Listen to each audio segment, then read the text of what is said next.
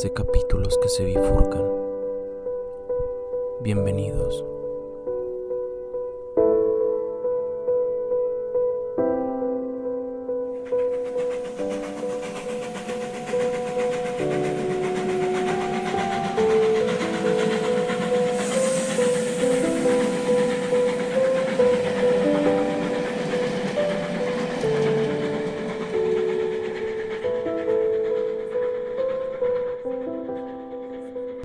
Buenas noches. Eh, esta noche el podcast de capítulos se viste de gala porque por primera vez tenemos un invitado con nosotros. Es Efecto Genovis, un podcast de tópicos variados cuyo eje principal es el terror. Y pues el día de hoy tenemos con nosotros a Miroslava desde Querétaro. Miroslava, muchísimas gracias por estar aquí en el podcast de capítulos que se bifurcan. No, gracias a ti, qué emoción. También es la primera colaboración de este podcast con, con otro. Y pues sí, cayó, cayó de sorpresa, pero pues siempre son bienvenidas, ¿no? Muchas gracias por invitarme. No, a ustedes también por eh, dedicar este el, el contenido que hacen. Yo las, yo, bueno, te escuché a ti por este el, el podcast de Jacobo. Eh, y ya me gustó mucho este, cómo investigan, eh, cómo lo narran, este, esta onda acá como de, de entre risas, entre amigos, y se ve que lo disfrutan un buen. Ese y también el de Mijangos, el de Claudia Mijangos, tú pues tú eres de allá, ¿verdad? Sí, sí, aquí la cuna de... La- Bueno, no la cuna de su nacimiento, pero sí la cuna de los asesinos conservadores católicos. Y has ido a la casa de, de Claudia, es Claudia Mijangos, ¿verdad? sí, sí he ido, pero como ya está toda eh, como tapeada y así, pues ya no se puede entrar. Pero pues sí se siente como la vibra fea, ¿no? Desde afuera. Sí. pues ya no hay mucho que ver, pero me... Sí es un punto turístico para, sí, ¿no? Para las personas que van. O sea, bueno, yo sí creo que. Sí, no me- sí se puede meter uno a la casa de Mijangos, ¿no? ¿Verdad? ¿O sí? ¿O es...? No pues sé. es que ya está muy cañón, porque ya está como bardeada. O sea, los vecinos mandaron construir una barda porque sí, muchísima gente se empezaba a meter y que jugaban a la Ouija y que hacían ahí según sus rituales o pues nada más como indigentes que se metían ahí a vivir. Este, entonces pues ya la tapearon y ya construyeron una barda y todo, entonces ya es más difícil meterse, pero que sí se puede. Está padre. Fíjate que hace yo poco fui a, Querétaro y pues es una ciudad bonita. Hay como un puente, ¿no? O sea, es como bien típico de, de Querétaro. Creo que es como un puente que se alcanza a ver que eh, está como... Predomina gran parte de la ciudad o como del centro, creo. No sé si sí o no. Un puente serán los arcos, ¿no? Yo creo. sí. Ah, entonces no pasan por arriba, entonces yo estoy mal. No, no, no se pasan por arriba. No, Ah. era para... De hecho, hay también como una leyenda sobre ese, ese lugar. Este, se supone que la mandó, lo mandó construir un vato que tenía así muchísimo dinero.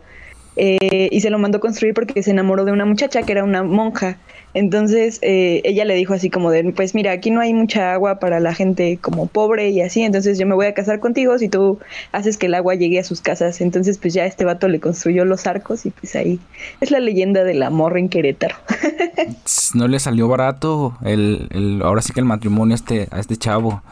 Sí No, y que de hecho creo que ni siquiera estoy segura si sí se casó con él, ¿eh? Hizo que lo hiciera y se fue. ya lo hizo, ya Sí. me voy. La aplicó Ups. bien. Oh, qué padre. Bueno, pues mira, eh, hoy vamos a hablar aquí en el podcast eh, de... El, el título es, el tema es En el reino de los milagros. Bueno, yo no soy muy creyente, ¿eh? O sea, a lo mejor dice, sí, este ch- chavo ya me va a empezar a aquí adoctrinar o me va a querer decir, no, simplemente se me hace un, un suceso, eh, pues yo creo que extra normal, paranormal, eh, inexplicable e inverosímil. Ajá. Pero sí, definitivamente no te voy a decir, ah, tienes que creer en los milagros. No, no se trata de eso. ¿Es esto un culto? Un oculto. ¿Tú has experimentado algún milagro alguna vez?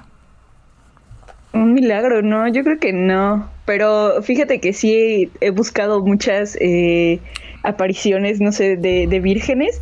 Recuerdo que una vez tomé una foto en un baño público porque estaba sucio y cuando le di como zoom a la taza justo se aprecia a la virgen, ¿no? Así como la formita y yo, ah, el milagro. Mm, y sí, pues ya sí es lo más cercano que he estado. fíjate, eso es- bueno, eso puede ser como, los vamos a clasificar entre los mis- milagros más típicos. la, aparición de un este, de, Dios o de la Virgen, normalmente es la cara de Jesús, o la silueta de la Virgen en, distintos lugares. Creo que el más absurdo, con todo el respeto que se merece la, la gente que sí sea creyente, en el lugar que yo lo llegué a ver, y no creo que realmente fuera así, literalmente la Virgen, fue en una tortilla. Bueno, ok, pues como el osito bimbo, ya ves que también ahorita el osito bimbo es un anarquista bien hecho que entonces lo prohibieron y el cabrón en todos lados se puso. Te parece. Ándale, así. Creo que fue un lugar así. No sé, estoy seguro si fue un hot cake o fue precisamente en una tortilla. Pero yo dije, no sé, si tienes el poder de hacer milagros, no te vas a parecer una tortilla. Venérenme. Exactamente, pones un lugar acá más cabrón, ¿no? Arriba, en la cima de una montaña. O sea, hasta Estados Unidos le echa más ganas poniendo ahí el letrero de Hollywood. Pero cada quien. Bueno, pues ahí va. Eh, cuando ocurren cosas que no pueden ser explicadas por las leyes de la naturaleza o de la ciencia, el recurso más ocurrido es, asignarlas a la esfera de lo sobrenatural. Los milagros más fácilmente creídos son los relacionados con asombrosas curaciones de enfermos e impedidos. Los ejemplos documentados son literalmente incontables. Otra categoría de lo milagroso más difícil de aceptar es aquella en que, transgrediendo la ley de la gravedad, se produce una levitación. ¿Y qué decir de las imágenes que lloran o se mueven? Afirmar que los testigos de tales acontecimientos son víctimas de una alucinación es recurrir a un milagro no menos desconcertante que el experimentado por ellos. Y bueno, este es el, intro que, que le quise dar porque eh, no hay como muchos conteos de los milagros actualmente. O sea, casi son todos de dimes y diretes, eh, de un boca a boca. Ajá. Y ahí se van distorsionando poco a poco. Y bueno, eh, algo también por donde tendríamos que empezar es qué es un milagro y la explicación que viene literal así en Wikipedia es la siguiente. Un milagro es un suceso extraordinario y maravilloso que no puede explicarse por las leyes regulares de la naturaleza y que se atribuye a la intervención de Dios o de un ser sobrenatural. Algunos milagros son reales y otros son productos de la sugestión. En la antigüedad era más fácil creer en la divinidad de los milagros y aceptarlos como hechos imposibles. Pero con la existencia de lo milagroso, también llega la existencia de los charlatanes. Tal es el caso de Jim Jones, un hombre estadounidense que haciendo creer a la gente que realizaba milagros, pudo hacerse de un culto que no tuvo un buen final. ¿Tú has escuchado hablar de este, de este señor? Uy, sí. Yo creo que es de los... Eh, no sé, como los... Yo lo catalogaría como un gran líder, ¿no? O sea, más allá de todo lo horrible que hizo y todo eso, eh, del poder que tuvo, ¿no? Para guiar a todas las personas a su muerte. Se me hace algo como, pues no sé, algo que sí deberíamos como, como ver, ¿no? Tal vez no de admirar, pero sí así como de, mm, mira, esto pasa. Sí, siempre son hechos sociales que, que se, se estudian. Y es que, bueno, esta, este tipo de gente, bueno, por ejemplo, aquí quise poner el nombre de Jim Jones porque, bueno, hay otros pinches este, genocidas como Hitler, por ejemplo, pero este John se ganó a las personas precisamente porque les hacía creer que podía hacer milagros él, siendo que no podía hacer milagros. Nada más tiene una retórica. Te, iba a preguntar, o sea, necesita, o sea, para que sea catalogado como un eh, milagro, tiene que ser como forzosamente eh, sobre alguna, no sé, religión, o sea, que tenga que ser como Dios o la Virgen o algún santo o todo eso, porque, o sea, yo creo que hay sucesos que se podrían catalogar más como un suceso paranormal, ¿no? Más allá de un milagro. Sí, sí, bueno, porque milagro también creo que, y no estoy seguro, ¿eh? ¿eh? No me crean del todo. Siempre, siempre, siempre, este, vayan a una fuente confiable de información. Yo no soy una fuente confiable de información. Pero, por ejemplo, eh, requisitos para ser este santo es que tengas milagros, que te los compruebe la iglesia que, realmente hiciste milagros. Eh, en cuanto a que sea un milagro como tal, bueno, al menos en lo que yo leí, no, no necesariamente tiene que ser hecho por... Más que nada tiene que ser una creencia, vaya, no tiene que ser una religión. Ajá. Aquí el punto clave sería la fe. ¿En qué? En lo que tú creas. No necesariamente en una entidad. Sí, porque justo me acuerdo del capítulo de Los Simpsons donde le construyen Venerilandia, creo que se llamaba, a la esposa de Flanders, ya ves que se muere. Ajá. Bueno, no sé si seas fan de los Simpsons. Sí, son los profetas del siglo XXI, de la generación milenial. Excelente, ese también es un milagro, ¿no? Ahí como predicen las cosas. Gente, los escritores ya saben qué pedo. Bueno, es que también, mm, por ejemplo, imagínate que, bueno, ahorita con la serie de Kang, ¿no? No sé si ves Disney Loki y todo eso. Ajá. Si ya sabes el futuro, suponiendo que se pudieran hacer esas cosas y puedes evitar que, sucedan ciertas cosas, pues también serías un charlatán. ¿Sí me entiendes? O sea, yo ya conozco lo que va a pasar, evito que pase, simplemente, por ejemplo, sé que esta persona va a morir aquí, en un evento bien trágico, por ejemplo, atropellado, y le digo, ¿sabes qué no pases? Y ella no pasa y hay un choque en el que él tenía que morir o ella, ¿qué va a creer? Es que es un milagro, es algo inexplicable. Ajá. O sea, no puede explicarse por las leyes regulares de la naturaleza. ¿Cómo es que él sabe? Pero aquí sí hay una parte como, pues, racional. Este sí tendría una, una explicación racional. Pues sí, tan racional como lo es predecir el futuro. como ser un profeta. tan común como, eh, sí, no, no, pues no, no pasa, no, no se da en, uno de cada tres mexicanos, sí es cierto. Bueno, en ese contexto sí, sí pasaría. Eso estaría chido. Y por ejemplo, también aquí le recapturo un poquito de lo que es este la figura de Steve Hopkins. Él sostenía que Dios no existe, por lo tanto, para él los milagros no serían compatibles con las disciplinas de estudio. Eh, él, por ejemplo, tiene una postura en la religión que dice lo siguiente. Antes de que entendiéramos la ciencia, lo lógico era creer que Dios creó el universo, pero ahora la ciencia ofrece una explicación más convincente. Eh, no hay ningún Dios, soy ateo. Eh, por ende, la religión cree en los milagros, pero estos no son compatibles con la ciencia. O sea, bueno, aquí lo que, que Steve quiere dar a entender es que la gente creyente en Dios o entidades es más susceptible a creer en milagros. Y la gente que es como más racional, o sea, racional de veras, no racional de viajes en el tiempo, eh, no suele creer en milagros. los científicos, vaya. Sí, de hecho, creo que había eh, una especie como de documental de los de Discovery, que pues ahora también ya, ya sabemos que tampoco son una fuente muy confiable de información. Pero me acuerdo que hablaban, o sea, estaban dando como seguimiento a casos de personas que eh, aparecían con sus manos como si se las hubieran clavado. No me acuerdo cómo se llaman esas llaguitas, pero así como si los hubieran crucificado. Entonces ellos decían que era un milagro porque pues se les cerraban y de repente se les volvían a abrir, ¿no? Cuando se curaban. Entonces, eh, que era como una especie de... Sí, o sea, pues, eh, para ellos era un milagro, ¿no? Y ya la ciencia estaba trabajando en ver por qué se generaban ese tipo de cosas, si era tal vez alguna afección eh, de su piel o se los estaban provocando ellos y así. Y empezaron a hacer un buen de pruebas químicas para saber qué era como lo que estaba ocasionando eso. Nunca llegué al final del documental, pero pues ahí sí lo ven, nos platican. Creo que sí me acuerdo de este chavo que, que tienen como cicatrices, ¿no? En partes del cuerpo que, que son, según eso, de las que le pasaron a Jesús en la cruz. Ajá. ¿Sabes dónde lo vi por primera vez y dije, no manches, qué feo? Con Jaime Maussan. es este Giorgio El amo y señor. Eh, sí, el primerito, el, sí, el, el, latinoamericano, pues, que llevó los temas del escepticismo a la TV pública. Y se me grabó su nombre, ahorita lo busqué, de hecho es Giorgio Bon Giovanni. Ya, esa madre no era como, bueno, yo no lo veo, ni de morro lo veía como un milagro, o sea, ni de pedo, o sea, yo, se ve que le duele. Sí. se ve que esa madre no se disfruta. Es que también justo tenemos como esa idea de que los milagros siempre tienen que ser bonitos, ¿no? Porque también, o sea, yo tenía entendido que para que tú eh, pudieras llegar a ser un santo o que todas estas personas que pasaron por ser santos, pues tienen que sufrir, ¿no? O sea, tienen que tener una vida llena de sufrimientos y sus más grandes logros eh, a final de cuentas tienen que ver o se relacionan directamente con sus muertes.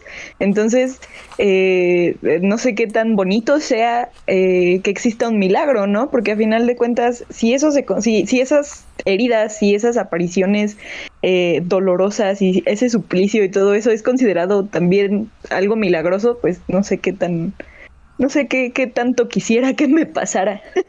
pues no sé si conoces a Malverde, es un santo. Eh, el de los narcos, o sea, eh, pues no es tan lindo que digamos que sea su santo patrono. las cosas no están tan bien este, moralmente lo que hacen, éticamente, si se puede decir. Sí, claro. Y sin embargo, entonces hay un santo, este, pues el milagro está, ¿no? O sea, o sea, yo te hago el milagrito de que no te maten, eh, pero pues también lo que estás haciendo no está bien. Bueno, yo creo, ¿no? O no sé qué opines.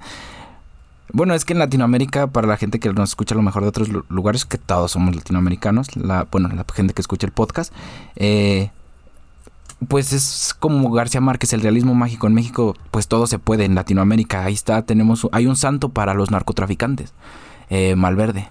Y, hablando precisamente de lo que tienes, este, de lo que me dices, perdón, eh, hay una historia de algunos milagros que pude recabar que se llama El nudo desatado. Y mira, te la voy a narrar, pero ¿por qué la quiero narrar? Porque precisamente eh, el, milagro sucede, eh, pero en una persona no muy... no buena. O sea, es una persona mala a la que le ocurre un milagro y es como que, ah, entonces los milagros no solo le ocurren a las personas buenas, también a los hijitos de puta que hacen algo malo. va, se llama El nudo desatado.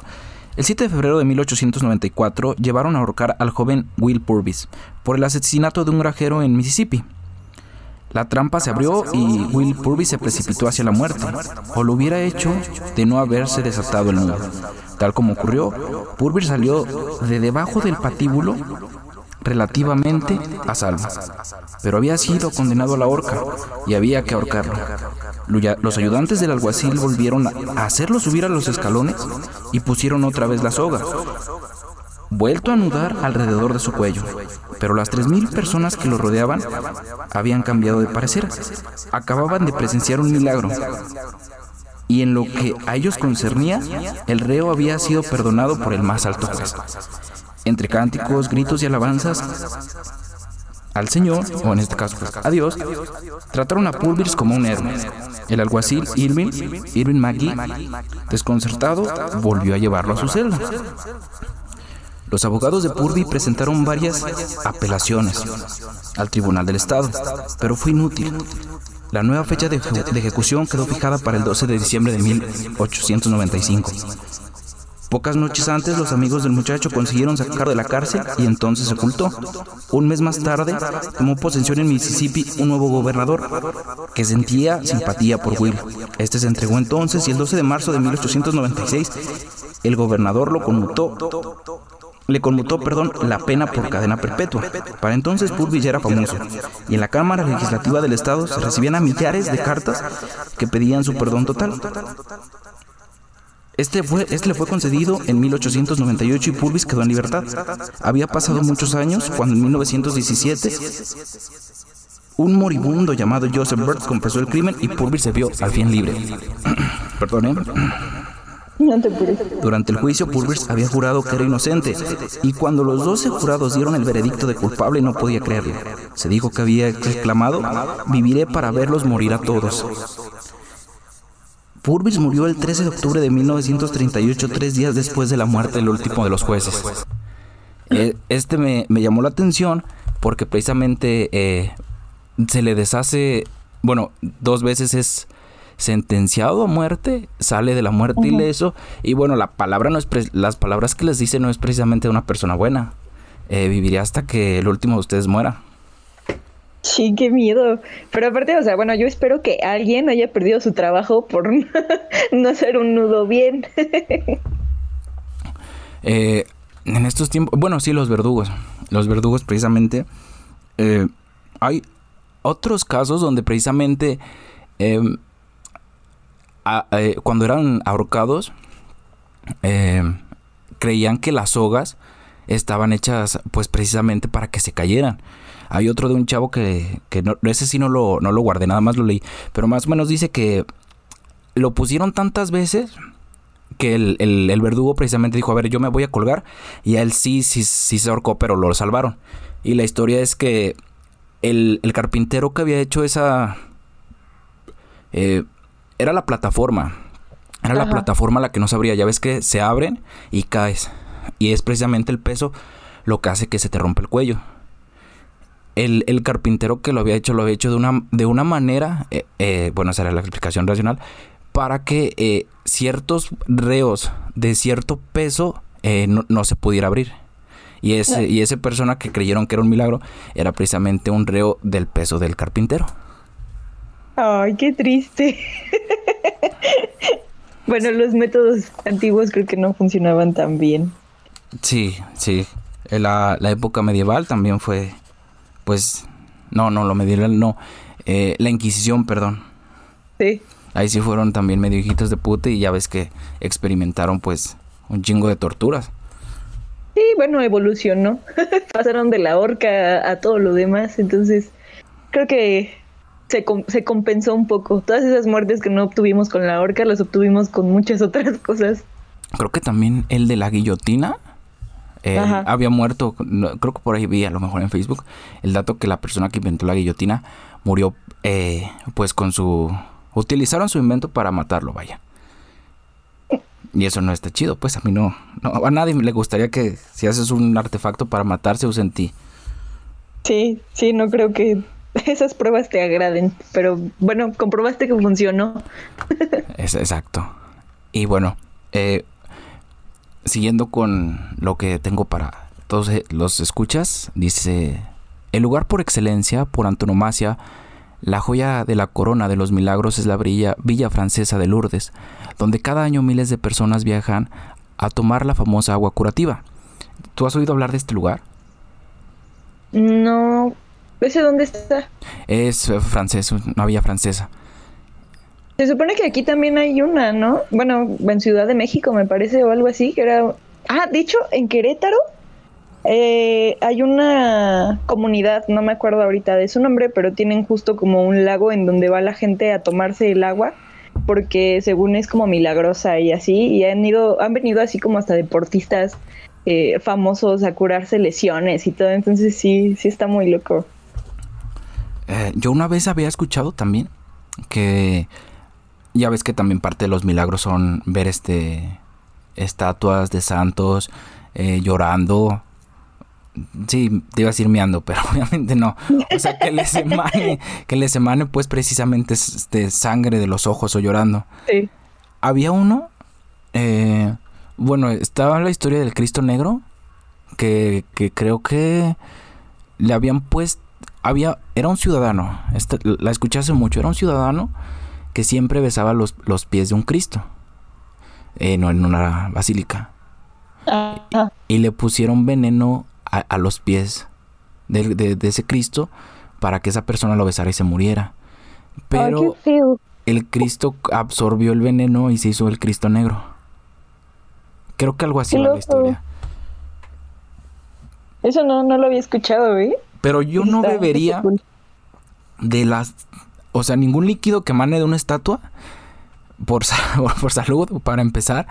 Y porque también ha habido casos donde precisamente sí cae agua de los pues de, las estatuas se ve, que lloran o, les sale pero una vez descubrieron que una de estas este estatuas emanaba agua pero porque era agua del drenaje que había ahí como algo medio choquillo o raro pues anormal y lo que emanaba era agua precisamente del drenaje y mucha gente la tomaba y bueno, la, sí, la agarraba y la, se persinaba y como agua bendita pues y al principio tú sabes, pues, todos dicen, oh, un milagro, está manando agua, nadie se pone a investigar. Pero después de un tiempo dijeron, ah, no manches, o sea, hay algo mal en la alcantarilla y el agua que está saliendo de, de, esa figura es, es del drenaje. Pero qué loco, ¿no? ¿Cómo conectas como las tuberías y eso a, tus estatuas porque como que las tienen como en atriles, ¿no? Y así como acomodadas. Sí, sí está, está, como raro, es una arquitectura muy divertida. sí, de hecho sí. Y te iba, mira, retomando, eh, es la historia de, de, Bernardita, se le aparece la Virgen, pero curiosamente pues también así pasó en, en, en México. El Tepeyac se llama, ¿no? Donde se le aparece a Juan Diego. Haz de cuenta que es la misma historia, pero francesa. Mira, se cuenta que el 11 de febrero de 1858 se le apareció a la Virgen María a una niña de 14 años que se llamaba Bernardita. Ambas se vieron fijamente y empezaron a rezar juntas. Suceso que se repitió durante cinco meses y en 18 ocasiones, y se cree que desde la fecha hasta ahora ha realizado alrededor de 60 milagros, de, que han sido reconocidos por la iglesia. No tengo el dato de qué se necesita para que la iglesia eh, diga que sí, que no es un milagro. Ahí me faltó. Pero bueno, siguiendo. Tiene 60 milagros conocidos por la, por la iglesia y más de 7000 curaciones. En el primer encuentro, la Virgen de Lourdes le pidió a Bernardita que fuera a escarbar en el suelo en el fondo de la gruta Masabel y bebiera y se lavara en la fuente. Es importante eh, mencionar que la iglesia insiste en que el agua de Lourdes no es agua bendita, ya que miles de fieles que se dirigen al lugar la usan para curaciones y la aplican de manera directa, tomándola o bañándose con ella. Uno de los 70 milagros eh, que a mí personalmente llamó mi atención fue la curación de una ceguera total en una mujer en el año de 1904. Ok. Eh, bueno, no sé si tú has, tú has escuchado alguna vez ese dicho de como el agua de Lourdes. No, no, de hecho nunca había escuchado que, existiera. O sea, sí estoy con, sí entiendo y, he sabido como de historias de agua como curativa y así como milagrosa, pero no, fíjate que no, no la conocía. El agua de los espíritus. ¿Sí conoces esa referencia? No, tampoco. De Avatar. sí es del agua de los espíritus, ¿no? Del agua de los Ay, no sé, la verdad es que nunca la he visto. No has visto Avatar, pero has visto Los Simpsons. Oh. Lo siento. Pero sí, sí. Eh, pues agua curativa, fíjate que yo no conozco, ¿eh? O sea, sí sé de una comunidad que es muy longeva precisamente por la, porque donde viven es como en un lugar remoto en las montañas, apartado completamente. Los minerales que consumen hacen que su cuerpo sea muy longevo. No es como nosotros acá en Occidente que, pues ya ves, pues, papas, sopas instantáneas y bueno, tenemos un el cuerpo hecho un completo desastre. Estas personas, bueno, su agua bendita sería por minerales, pues, pero no, les ayuda en, en cuanto a curar milagrosamente, pero sí es un agua como como muy chida por las propiedades que les aporta su cuerpo. Y si es una, no, sé cómo se llama, les mentiría, pero es una sociedad que, que, es muy longeva precisamente por la nutrición y creo que se lo atribuyen precisamente al agua que beben. Sí, pues justo eh, también cuando vas como a los pueblitos, ¿no? Que ves a gente como, bueno, a señoras y señores ya muy grandes y los ves caminando y cargando un montón de cosas y dices así como de órale, ¿no? que parece que tienen como 200 años, pero ahí andan haciendo su talacha y es como, ay, wow, yo me canso de aquí a acá. Sí, sí he visto, sí que dices, ese señor, o sea, así una vez íbamos y, y era una, una persona mayor y como dices, o sea, como, ¿cómo se dice? De buena madera, este, que aguantan carrilla, pues. O sea que, que dices, ah, no mames, ese señor se verga a un policía de, de, la ciudad, o sea, sin pedo lo amedrenta. Sí, sí, sí, son como superhombres. Sí, sí. Bueno, yo creo que es precisamente por la alimentación y porque siempre, sí, y eso es algo que he escuchado desde que estoy chico, ¿sabes? Que, dicen los papás, no, a mi generación de la secundaria estábamos más grandes y más altos, y si los ves y son unos monotes, unas personas muy altas. Y ahorita yo me he dado cuenta que entre más pasa el tiempo, yo me hacía pequeño cuando entraba a la secundaria y ahorita ya cada vez los ves como más pequeños, más pequeños. Y sí es cierto, ¿eh? Sí, pues es que no sé, porque también eh, es chistoso, ¿no? Como retomando lo que decías de la chica a la que le quitó como toda la ceguera y así. Eh, porque justo recordaba como los milagros, ¿no? De los, bueno, no milagros, sino como el trabajo de los chamanes, ¿no? Y que tienen estos antecedentes de curar a la gente ciega y de curar enfermedades y todo eso. Entonces, como cuál sería como la línea que divide ese espectro, ¿no? Así como de, ah, bueno, esto es chamanismo y esto ya es un milagro. ¿Y por qué no se catalogan como en la misma cosa, ¿no? Si son como se supone que habilidades como divinas o del más allá. Mm, bueno, mira, hay una psicóloga, eh, se llama Lorena eh, Burkle. Eh, ella tiene una visión diferente, un poquito menos radical y más interesante. Ella entiende lo milagroso de dos formas. Ella cree que es el poder de la mente y la vibración de los cuerpos. Y dice ella así. Eh, la mente es tan fuerte que puede lograr que químicamente el organismo se, se esfuerce de tal manera y emane de él ciertas sustancias que ayuden a que el milagro se dé. Sucede mucho con enfermedades que ya no se pueden curar. Eh, no basta solo con rezar. Eh, tiene que ver mucho también con tu ser supremo interno. Y bueno, esto de ser supremo interno yo lo, lo interpreto como vibrar alto. Ajá, sí, justo eso te iba a decir. No, sí estoy vibrando un chingo, le estoy echando muchas ganas, pero no me curo. Ah, precisamente hablando de, de, de esto, yo creo que sí hay una explicación para los milagros. Ah, todavía no llegamos a las conclusiones, pero bueno, eh, que sí hay una explicación lógica para los milagros, pero todavía no los podemos comprender. Yo creo que estamos en un punto como, como en la antigüedad, ¿sabes? Cuando eh, pues, veían las estrellas y no, pues no se, no se explicaban, pues sí sabes, este, como el universo. O sea, ya hemos llegado a, explicaciones de que eso formamos parte de, de, una, de una galaxia, eh, somos un sistema solar, lo vamos comprendiendo poco a poco. Y por ejemplo, yo creo que sí la mente es fuerte por el caso de Billy Milligan. ¿Lo conoces? A ver, platícanos. El caso de Billy Milligan es un chavo que tenía eh, varias personalidades. Ah, ok, ya, ajá, sí. Pero lo curioso de él, y porque se pudo, bueno, porque desafortunadamente unas personalidades que convivían en él eran, eh, hacían crímenes, vaya. Y se pudo comprobar que él, este, sus personalidades, o a mí eso se me hace muy interesante. O sea, yo no me puedo ni parar temprano cuando necesito pararme temprano. Y él cuando cambiaba sus personalidades, es, en su cuerpo ocurrían reacciones, o sea, muy diferentes. A lo mejor uno podría ser eh, eh, diestro, el otro no. Uno podría tener una alergia, una personalidad y cuando cambiaba ya no tenía la alergia, pero su cuerpo sí mostraba... En el de la alergia, por ejemplo, yo alérgico, no sé, a las naranjas. Si me como una naranja, ahorita tengo salpullido, pero cambié de personalidad y esa personalidad ya está bien. O sea, yo creo que sí es... Y se pudo comprobar que sí le pasaba a él y que sí es este, pues, un pedo mental bien cabrón.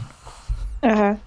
Sí, pues justo creo que también se podría catalogar como, o sea, sería una de las posibilidades, ¿no? Que fuera como un efecto eh, psicológico, no diría que plasivo, porque pues a final de cuentas sí tiene una eh, repercusión buena o, mala en muchos sentidos, este, pero sí, ¿no? O como este sentido coercitivo hablando como de comunidad eh, que todas estas ganas de querer eh, lograr el objetivo común y todo eso se transformen, ¿no? En, en, el imaginario colectivo de, ah, esto se logró porque fue un milagro de tal y tal, ¿no? Que es muchas veces lo que escuchamos en, en muchos eh, pueblos o en ciertos como sectores del país eh, donde, no sé, de repente se construye una iglesia, ¿no? Y toda la banda estuvo eh, ayudando a construirla y así, y al final es como de, ah, sí, esto fue un milagro, gracias al santo tal, ¿no? Que se construyó esta iglesia y es como de, ah, gracias por mi trabajo, por apreciar mi trabajo, ¿no? De todos los albañiles y la banda que estuvo ahí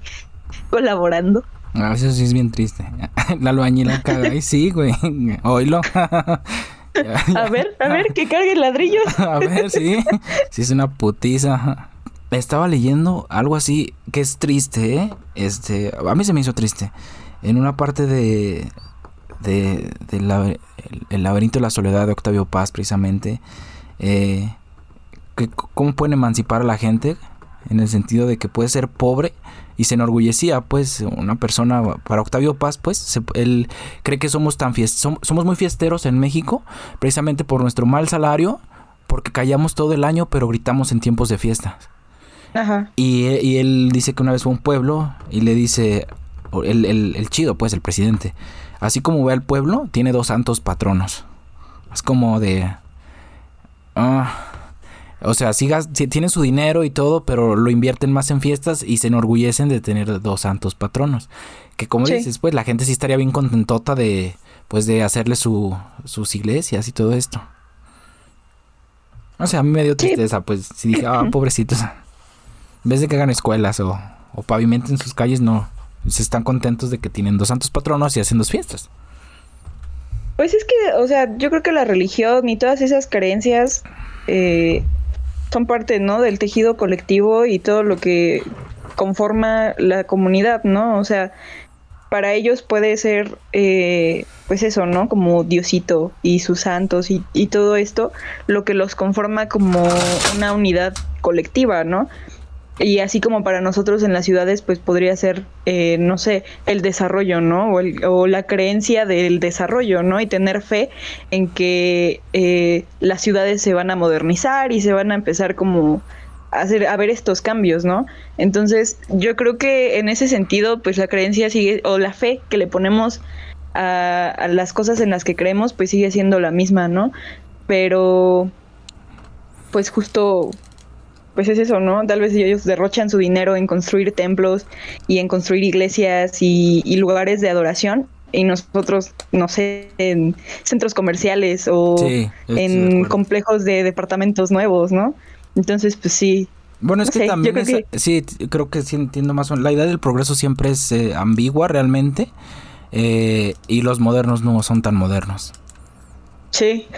siempre sí tenemos como ahí nuestro eh, taparrabo, no, no, no taparrabo, sino que eh, seguimos buscando lo mismo, pues, pero lo disfrazamos de otras cosas y nos creemos modernos o progresistas, pero pues al final no es cierto, pues. Son igual sí, solamente cambia el sesgo. Exactamente, sí. Ahí sí estoy de acuerdo. Y bueno, mira, eh, de los mil de, de Lourdes, precisamente, eh, alcancé a recabar este dos dos milagros, dos milagros que también me llamaron la atención. Eh, este se llama la repentina buena salud, la repentina buena salud de Jack Traynor. Y dice así. Jack Traynor de Liverpool eh, sufrió dos heridas de bala en la Primera Guerra Mundial. Una de ellas le dejó en el cráneo un agujero que se negó a sanar y la otra que cortó nervios que ni siquiera el cirujano más hábil podía unir. Le había dejado paralizado y atrofiado el brazo derecho. Le concedieron una pensión por incapacidad total. En 1923, Traynor había empezado a sufrir de epilepsia, probablemente a causa de la herida en la cabeza. Era ya incapaz de caminar. Ese mismo año lo llevaron a la peregrinación de Lourdes, en Francia, donde lo metieron en el baño común. Eh, bueno, aquí hago un paréntesis. No he visto imágenes de Lourdes, eh, pero por el baño común, me imagino que el lugar de donde Bernardita la mandaron a que se bañara, pues sí emanó muchísima agua ya después. Es que la Virgen a, Bernardita, ve y lávate las manos. Y creo que, bueno, mucha gente eh, lo que busca en Lourdes es precisamente el agua. Y bueno, siguiendo con esto, es cuatro días después de, saltó de la cama. Se lavó y se rasuró. Se, lavó y se rasuró solo y salió del albergue sin ayuda. Al volver a Inglaterra puso un negocio de carbón. Se casó, tuvo dos hijos y llevó una vida normal durante 20 años, hasta que murió de neumonía en 1943. Durante ese tiempo, el ministerio correspondiente negándose a creer que quien había sido declarado incapacitado total pudiese restaurarse misteriosamente, siguió pagando la Trainor su pensión. Aunque no declarada milagrosa por la Iglesia Católica, se trata de una curación inexplicable. Eh, pero sí está rarísimo. Bueno, he escuchado como de casos de gente que vive con heridas, bueno, más bien con balas, ¿no? Dentro de, de ellos y que viven muchísimos años y así. Y pues tal vez pudo haber pasado eso, ¿no? Como pues antes no tenían como las herramientas tal vez como para cavilar o para decir, ah, bueno, sí puedes sobrevivir con esto eh, y con estas heridas y con todo esto, pero pues no sé, o sea, es que siento que hay como, o sea, el hecho de que hayan pasado tanto tiempo atrás y los avances de la medicina y de todo lo que sabemos como del cuerpo ahora y así, como que pueden darle cierta explicación, ¿no? A, muchas cosas que se consideraron milagros. Sí, bueno, por eso, por ejemplo, eh, yo lo, yo así veía a Jim Jones, en su momento, pues sí pudo lucrar con la ignorancia de la gente, decir, este, mmm, hago milagros, consigo a unos actores, a unos amigos que me hagan creer, pues están estos pastores como no sé qué tipo de religión sea, pero que es acá como bueno, lo he visto en películas, ¿eh? No, estoy seguro cómo, cómo sea. Pero donde están así como... ¿Has visto el, caso de Benjamin Button? ¿Alguien, ¿Alguien aquí lo ha visto? ¿Sí, lo has visto tú? Y, ya ves que están acá siempre la gente afroamericana y están cantando y se escucha bien chido, o sea, y acá levántate y anda. Sí. Y se va, levanta, así sabes, y todos, oh, no manches. Yo me imagino que Jim Jones, bueno, así lo hizo Jim Jones, pues tenía gente, pero muchos de estos casos se dan precisamente en comunidades, o sea, ellos mismos hacen sus comunidades pequeñitas, de cuatro o cinco personas que los apoyan a ser farsantes. Pero también está, yo creo que no está chido que, que se metan con creencias de gente que realmente es este, pues creyente, ¿sí sabes? Porque mucha gente al final de cuentas sí cree que es verdad. Sí, pues al final de cuentas yo creo que ahí recae como el éxito de, de, de los cultos, ¿no? En general. Y también, eh, pues creo que es que, bueno, yo sí me inclino como a esto que decías, como que es un efecto como psicológico y que toda esta, tal vez inclusive la presión social, ¿no? Como de la gente que está ahí observándote que no puedes caminar o que no puedes escuchar o ver o lo que sea, eh, no sé, tal vez tenga como alguna reacción en los químicos de tu cerebro que por ese momento eh, te desinhiba, ¿no? Y o, o, ajá, o sea, desinhiba como la parte de tu cerebro que no te permite mover las piernas, ¿no? Y, y caminas, pero es como justo estas, estas ganas y aparte el hecho de que te estén diciendo, ah, sí, levántate y anda, ¿no? Así como que, ah, me están viendo, tengo que hacer algo. Por, sí, por ejemplo, los chinitos, los, los japoneses, una vez vi una película, un corto, que estaba un, chinito, un japonesito, en, en, jugando básquetbol y le pusieron una, en su, una venda en sus ojos y le decían, lanza la pelota a la canasta. Y la lanzaba y todos empezaban a aplaudir, sí, sí, sí. Y, otra vez y todos, no manches, ya dos veces, qué bien. Y una tercera vez y, y, no le atinaba, obviamente. O sea, todavía el video y no le estaba tirando. Pero ya tenía tantos ánimos encima. O sea, ya creía que era. O sea, si, si lo puedo hacer vendado, ya que me quiten la venda, no, pues hasta volteado, de espaldas lo meto. Y lo hacía. O sea, sí es cierto, a lo mejor influye mucho esta parte de. Pues de cómo te sientas. Si, si te la crees. Yo creo que por eso sacas mucho el recurso, ¿no? De eh, en las caricaturas o en las series, así como de, ah, sí, hice esta agua o esta pócima mágica que te va a hacer ganar en todos los concursos que tú vayas, ¿no? Y se la toman y es así como de, oh, era agua normal. Y ya después se revela, ¿no? Que tú lo hiciste con tu eh, capacidad y con tu... Tal vez es eso. tú solito podías hacerlo, no necesitabas gastar tu dinero en... Sí. Tonterías. Sí, sí, es cierto. Puede ser, pero mira, eh, esto que estamos haciendo precisamente es este algo que pues se hace siempre, ¿no?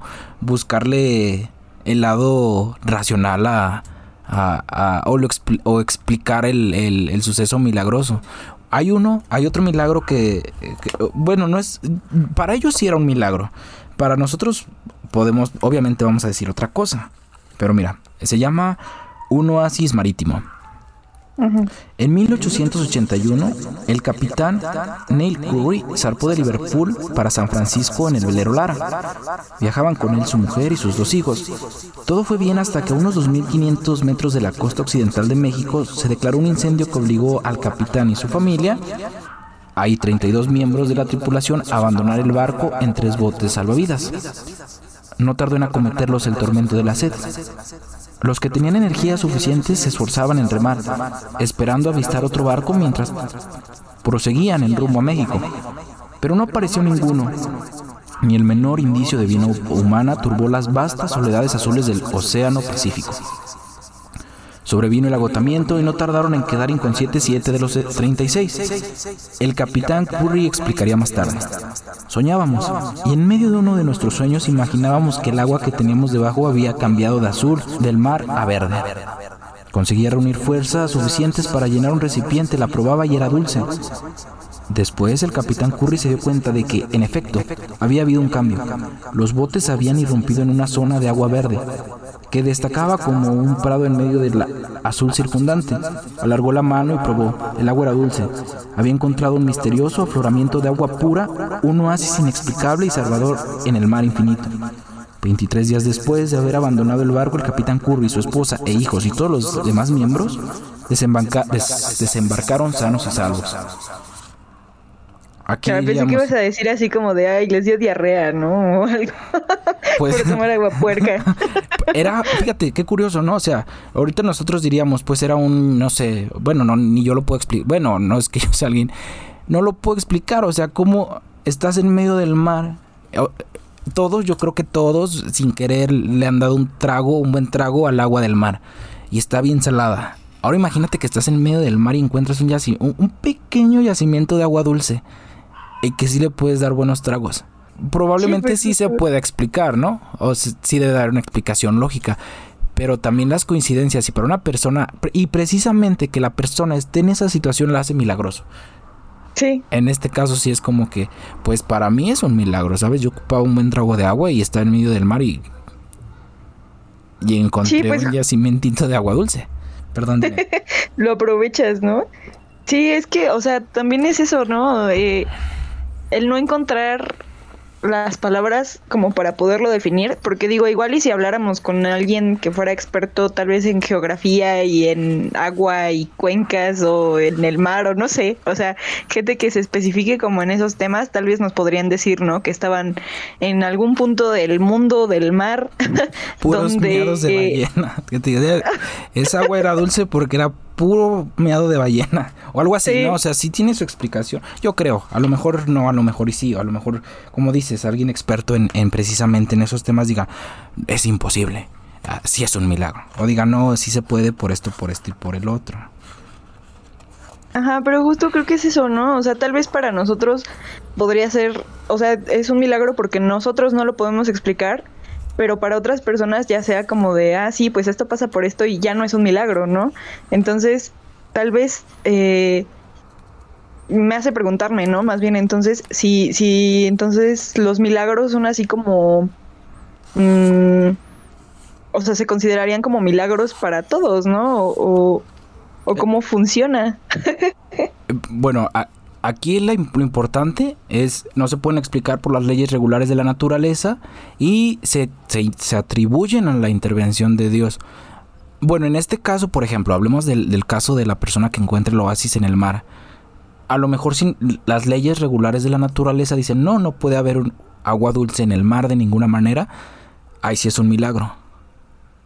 Yo creo, pues así se tendría que ser. Si, si, si, si la premisa es que no se puede explicar por las leyes regulares de la naturaleza y de ninguna manera puede haber agua dulce en, el, en, el, en agua salada, pues sí sería un milagro. Pero si hay una explicación entonces, eh, ya deja de ser un milagro. ¿Sí me entiendes? Que si, si hubiera alguien que diga, no, es que sí se puede porque, eh, por ejemplo, no sé si, si has visto videos de que hay ríos como debajo del mar. Ajá. O sea, se ve pues que es como, pues sí, literal ríos. O que hay, hay partes del mar que, no, que son diferentes y no se juntan. Eso puede ser explicado. Pero también, o sea, está como curioso, ¿no? El hecho de que tú te hagas merecedor de un milagro, porque justo mencionabas antes, ¿no? Que había gente que, o sea, que, es, que eran delincuentes y que eran personas, pues no, eh, pues muy, este, este, muy buenas. Urbis, este el, señor del nudo desatado, pues su frase no es de una persona viva. O sea, si yo fuera Dios, no, no le hago el milagrito. O sea, viviré para verlos morir a todos. Es como, ah, hijo de puta, vas a vivir, yo te mato, adiós. Sí. Sabes que no, no, te, hizo un milagro, sé buena persona. Hay una frase de, en, en, Crimen y Castigo, y, y pasa en los asesinos seriales, que dice que a veces no eres ayudado precisamente por Dios, sino por el demonio. Y es como, ay caramba, o sea, son dos deidades a lo mejor, o dos fuerzas así como medio omnipotentes y si dices, bueno, a lo mejor no me ayudó el, bien, a lo mejor me ayudó el mal. Y hay muchas veces que, por ejemplo, están a punto de agarrar a alguien, algún asesino, vamos a llamarle así, y pasan cosas así como que dices, wow, ¿cómo fue que se salvó? Se salvó, ajá. Y es como dices, ¿quién sí es acreedor y quién no? A lo mejor los milagros no nada más los hace alguien bueno. Sí, porque aparte, o sea, ¿cuántos casos no ha habido de gente que termina siendo náufraga, ¿no? Y, se muere porque pues justo no tiene como que qué tomar, ni qué comer, ni nada. Y es como de, bueno, entonces, ¿por qué a ellos, o sea, por qué ellos sí se salvan? ¿Qué característica especial debieron de tener como seres humanos? ¿O no sé, como tripulación en general, eh, para ser acreedores a la salvación, ¿no? Porque pues mucha gente no, no lo logra. Y eso, es, yo creo que eso es como lo que hace que mucha gente pierda la fe, ¿no? O sea, como el ver que a muchas otras personas que pasaron por situaciones igual de feas, eh, lo sobrellevan, ¿no? Y es como de, ah, sí, fue un milagro que yo saliera, no sé, de esta operación, ¿no? O que me curara de cáncer, o que, no sé, mil cosas. Y otras personas mueren por las mismas razones. Y es como, ¿y por qué esta persona no, no? Eh, eh, Dios tiene a sus favoritos. Ah. Pues así lo veían, ¿no? hay una frase que también un, un, un, paciente de la Madre Teresa de Calcuta le dijo porque pues la Madre Teresa de Calcuta se cree que no era tan tan buena, pues era, eh, era medio también acá y que eh, ella creía que si sufrías ibas directito al cielo. Toda Latinoamérica tenemos un terreno en el cielo bien cabrón. Sí. no nos va tan chido como en los primeros en el primer mundo, pero bueno, le dijo, creo que le decía, cada que tú sufres es porque Dios te está besando. Y esta persona moribunda le dijo, no, pues dile que ya, ¿no? Que ya me deje de besar. O sea, sí es cierto, a veces está cabrón. Sí, pues yo creo que también, o sea, justo eso, ¿no? Como que recae eh, totalmente en las, en la fe de los individuos, ¿no? Y creo que es demasiado frágil.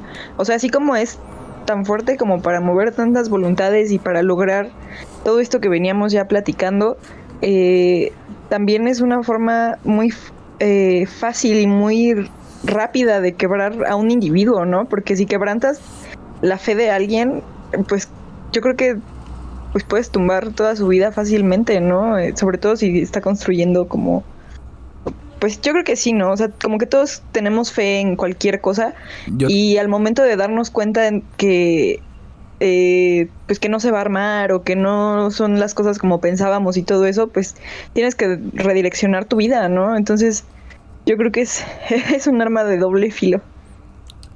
Tuve, bueno, eh, creo que no, eh, bueno, aquí ya estoy como en otro tema. Bueno, la intervención de Dios. Mm, mm, es parte de un milagro. Leyes naturales, premisa uno, intervención de Dios. Entonces puede ser no precisamente una curación, sino una, una intervención. ¿Tú has vivido alguna situación en la que digas, wow, aquí veo como mano negra? Aquí tuvieron que pasar cosas para que sucediera como yo quería que sucediera. A tu favor, obviamente, nadie quiere que pase nada malo en su vida. Pero tú has tenido algo que digas, wow, aquí tuvo que haber una intervención divina. Pues no, o sea, yo creo que no soy de las favoritas de, de Dios, ni del diablo, ni de nadie. ¿No eres su guerrero más fuerte? No, apenas soy artesana. si no, ¿tú sí te has, sentido como alguna experiencia así? Hace poco sí, yo tenía que tomar una decisión así muy, muy importante. Y ahí viví la, la, por primera vez en mi vida, en mis 27 años, 26, pues ya casi tengo la edad del, para morir a Exacto, rockstar, eh, tenía precisamente que tomar una decisión porque, bueno, eh, por esta situación del COVID tuve que dejar mi trabajo, eh, estuve un tiempo desempleado, empecé aquí con esto del podcast y bueno, me metí a trabajar con una persona que quería mucho, simplemente porque la quería mucho. Y yo le estaba ayudando y yo estaba con esa persona por eso, por puro amor al arte. Y estuve antes de eso dejando solicitudes en trabajos que yo quería que me llamaran. ¿Y qué es lo que pasa? Que, que, me llaman de un trabajo que, yo sí quería. Y ahí fue cuando la frase que dice, eh, ten cuidado con lo que deseas porque se puede hacer realidad, cobró sentido en, mí porque dije, chale, yo lo deseaba, yo deseaba ese trabajo. Es algo bueno, es algo que quería. Y te, pues, ten cuidado con lo que deseas, ¿no? O sea, y no era el momento en, que en el que lo, en el que en el momento en que me hablaron para decirme, "¿Te puedes venir?" dije, "No, no puedo." porque tengo que ayudar a esta persona. Y yo estaba entre, ¿qué hago? ¿Qué hago? ¿Voy o no voy? Eh, dije, voy a ir, voy a ir, voy a hablar, les voy a, les voy a dar gracias, porque no puedo. Me voy a quedar con la persona que quiero. Y estuve, bueno, yo soy muy supersticioso, digo, pido consejos, pero siempre está esta parte de que si pides un consejo a alguien ya sabes lo que te van a decir y nada más vas a lo que quieres oír. dije, yo voy a tomar la decisión solito. Y pues pasó que esta persona me dijo, ¿sabes qué? Ya me voy a mover yo de este trabajo, ya lo voy a dejar un día antes de que yo fuera a hablar a, donde tenía que hablar, pues a, mi nuevo empleo. Y dije, ah, ¿qué? O, sea, un día antes y yo ya me había llevado una semana quebrándome la cabeza y dije, wow. O sea, no sé, dije, pensé, ¿cuántas cosas tuvieron que mover en el mundo para que esto pasara? Sí. Oye, qué padre, felicidades. Pero algo que también quiero recalcar sobre eso es que nunca, nunca hay que dar como un suceso por mm, em, no importante o que no va a pasar nada. Porque, aunque suene gracioso, digo, imagínate al chino que se comió el murciélago. O sea, es un suceso como bien minimalista, eh, que no va a tener nada que ver en el mundo, que dices, me voy a chingar un, murciélago. ¿Qué puede pasar? Y ven qué situación global metió. O sea, ese pedo es para contarse por generaciones, ¿sabes? La, la pandemia del siglo XXI. Sí, tiene una buena historia para contarle a sus nietos, por lo menos. Pero es justo como el efecto mariposa, ¿no? Pero fíjate también, ¿tú crees que entonces nosotros podemos eh, como hacer los milagros? Porque ahorita que me decías, que me platicabas esto, eh, creo que, se puso ya como... Eh, aquí yo creo que sí podría ser un milagro, o así lo sentiría yo, o sea, no está tan milagroso, ¿verdad? Pero la intervención de Dios en que yo quería que algo bueno sucediera. Eh, puede ser una... Bueno, es que intervención de Dios no sé cómo se puede entender. Pues es que yo creo... La intervención de Dios en, el cuerpo. O sea, ¿tú cómo lo verías? ¿La intervención de Dios en el cuerpo? ¿La intervención de, de Dios en tu vida? Pues no sé, o sea, tal vez algo solamente como o sea, el poder que tenemos como nosotros dentro, ¿no? O sea, como para hacer ese cambio, porque justo ah, suena como bien de coaching, ¿no? Así como de échale ganas y saldrás adelante. sí. Este, pero fíjate que he estado viendo como muchas, eh, ahorita que se puso de moda como eh, estas ondas de que si tú manifiestas algo y lo piensas y los sigilos y acá como todas esas ondas eh, para conseguir lo que quieres, eh, pues tal vez no es como tan alejado, ¿no? Porque a final de cuentas tú estás pensando mucho en tal vez obtener este trabajo o en entrar a la universidad o en tener como estas metas a corto plazo y al final al final te condicionas, ¿no? A que se van a lograr. Pero eso es lo chistoso, ¿no? O sea, cómo condicionas algo para ti que no está en tu poder. Porque justo yo creo que así trabajan como las tarotistas, ¿no? Y todas estas personas que, digo, no, no tengo como mucho conocimiento, tal vez ahí me van a regañar. Sí, sí siempre. Pero este, pues tal vez es eso, ¿no? O sea, ellos te dicen así como de, ah, sí, mira, este, has estado eh, esperando este trabajo por mucho tiempo y veo que al fin lo vas a conseguir, ¿no? Entonces tú te condicionas a pensar que ese momento va a llegar y de repente sucede, ¿no? Y entonces esa agencia que tenemos nosotras y nosotros para cambiar eh, esos puntos del universo para que justo todo se conecte, yo creo que eso es como lo, más chido, ¿no? O sea, más allá de que se pueda creer que se le atribuye a, a Dios, a la Virgen, a algún santo, todo eso, también estaría padre como investigarlo desde ese punto, ¿no? De la agencia que tienes tú sobre el universo. Eh mira, bien lo dices. No, yo no lo sé, obviamente no lo sé. Pero hay gente que se dedica a ese tipo de, de cosas. tiene, debe de tener su nombre. De, de cómo... Pues es que es la manera de decirlo. Bueno, yo lo digo así como lo dices tú, de la manera en que vibras, ¿no? La manera en, que, en que fluyes con el universo, por decirlo de alguna manera. Es la frase típica que le echan mucha mierda a este pobre señor, a Pablo Cuelo. El universo conspira para que todo esté a tu favor. lo leí, lo leí, lo leí, ¿eh? Lo leí, tengo que admitir sí, todos pasamos por ahí. El alquimista, sí, me lo aventé. Sí, sí. Y me gustó. no pierdo todo y me gustó. Lo disfruté. Ay, no. Adiós. no, es que lo leí como en la pre... Y, se lo regaló una amiga y creo que también le gustó. Pero bueno, también leí, eh, te digo, esa frase de Raskolnikov, de Crimen y Castigo, que lo ayudó el diablo a ver. díganle algo a él. Mira, todos evolucionamos de, Pablo Coelho a, Dostoyevsky, entonces está bien, mira. exactamente, te tienes que limpiar, tienes que limpiar tu cara. Sí, porque, bueno, ya hablando de esto, eh, hay sucesos. Yo, por ejemplo, lo necesitaba. ¿Y, ¿Y por qué es un milagro para.? ¿Por qué, el, por ejemplo, el agua es agua? O sea, así bien absurdo, ¿no? El agua ahí está y no significa nada, pero ¿qué significa para la persona que tiene sed? Para él vale mucho, exactamente. Ahí cobra otro sentido. Yo ya nada más es el eh, un componente, eh, es un elemento, no. Ya para la persona que tiene sed y que lo necesita cobra un sentido completamente diferente y probablemente así el, el, suceso, ¿no? Una persona puede decir, este, no, pues le echo ganas o, o no sé, algo, o, o, o sea, lo que quiero llegar es que el milagro cobra un sentido muy diferente en la persona que lo vive, pero también parte del fenómeno es que otras personas no se lo pueden explicar. es como de wow. Ah, eh, o sea, no solamente es un, un, no cobra sentido de manera individual. Sí, sí, cobra en cuanto a hechos, hecho como en este caso de que, como las personas del oasis. Es como, bueno, muchos podríamos decir tenían que encontrar el agua porque estaban por un paso donde había ese tipo de agua, pero para ellos precisamente acabar naufragando en ese punto, ¿por qué precisamente en ese punto? Cuando más lo necesitábamos, cuando estábamos sedientos. Ya es como muy diferente, ¿no crees? Sí, Sí, pues justo, o sea, adquiere sentido para ti como persona porque pues tú no lo puedes explicar y al momento, ¿no? Como de intentar buscar una explicación con otras personas es como de, ah, no, pues no, no hay, no existe, ¿no? Mira, aparte también de lo que estaba viendo de los milagros es que tarde o temprano también los escépticos se acercan a este tipo de... de... a, pedir un milagro, vaya. También los escépticos y todas las personas en algún momento de la vida se acercan a, algo. Y aquí el punto es, asociamos, asociamos perdón, el milagro a, a, pues a la religión que está de moda, el cristianismo. Yo creo que a lo mejor en otras épocas fue otro Dios, ¿no? El que estaba, bueno, el que estaba en, en turno. Ahorita sí es como, ah, bueno, hay que atribuírselo a Dios, pero yo creo que a lo largo de la historia de la humanidad, sí el hombre se ha acercado a, a la benevolencia de entidades divinas. Y no...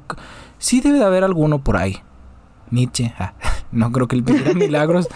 pero yo creo que sí todos este, en algún punto de la historia decimos, necesito algo así. Necesito que me pase algo que está bien cabrón que me pase. Sí, pero aparte, o sea, siento que también puede, en este sentido puede jugar como eh, para mal, ¿no? O sea, cuando empiezas tal vez a pensar en cosas como negativas, pues también como esta onda de que si vibras alto, pues atraes lo chido, ¿no? Y si estás pensando constantemente en cosas que te dan para abajo, pues también vas a atraer cosas que pues te van a fregar, ¿no? Hasta cierto punto.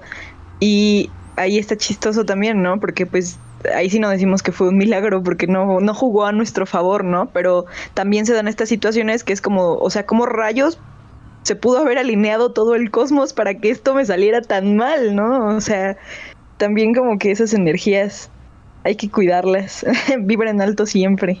El aura se llama, ¿no? Algo así creo. Yo nunca he ido a que vean mi aura, pero creo que se puede, ¿no? Como que tus colores. Ajá. Y a ver sí, pues Fíjate que justo estaba viendo, ah, lo aprendí en un TikTok. ¿A huevo? Eh, si te pones así en, en, el espejo y pones tu cámara frontal y empiezas a hacerle zoom, puedes ver tu, tu aura. Y a mí sí me pasó así, de que siempre la veo del mismo color. Entonces ahí lo intentan y nos dicen de qué color es su aura. Eso estaría chido experimentarlo. ¿Neta? Sí, y yo dije, ah, pues tal vez es como el reflejo de alguna luz como con mis uñas, ¿no? O algo, pero no, lo probé en distintos espejos y sigue del mismo color. Qué extraño, ¿eh? Sí. Yo conozco, fíjate, no, no, no.